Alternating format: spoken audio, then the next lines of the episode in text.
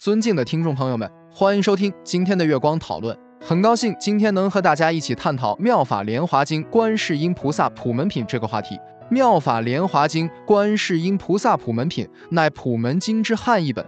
普门经又称观世音经、观音经、普门品经、普门品、观世音普门品，为《法华经》卷七观世音菩萨普门品之别行。其内容宣说观世音菩萨普门示现之妙用，由长行与寄颂构成。唯寄颂在汉译诸本中之存废颇有出入。是经之注释书有隋代制以观音玄义二卷。观音义书二卷，宋代知礼所著《观音玄义记》四卷，《观音义书记》四卷。除该一本，是经汉译本另有两种：一为主法护所译《正法华经》第二十三《观世音菩萨品》；二为隋代都那觉多达摩吉多所共译《天品法华经》第二十四《观世音菩萨普门品》。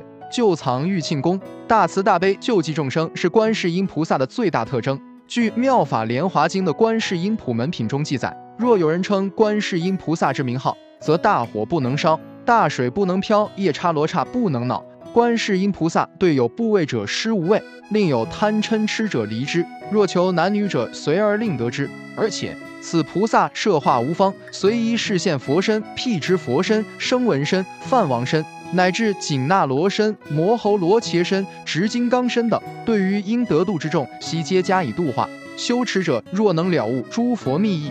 即是获得此生成就的无上法宝，因此依诸佛第一义来解读普门品，是修持者获得无上法宝的关键。普门品是诸佛所获第一身经，是令众生开佛之见、是佛之见、悟佛之见、入佛之见的无上法宝。因此，解读普门品应以了义入佛智慧，应以实修入般若观照，超越世间种种幻化，直去诸佛无上菩提。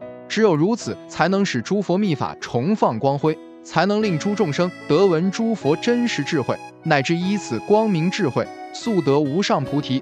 也只有如此，方可能有何丹如来家业之人。这就是我们本期所有内容。大家也可以通过微信公众号搜索“大明圣院”了解其他内容，Apple 播客或小宇宙搜索“荣正法师”。感谢大家的收听，我们下期再见。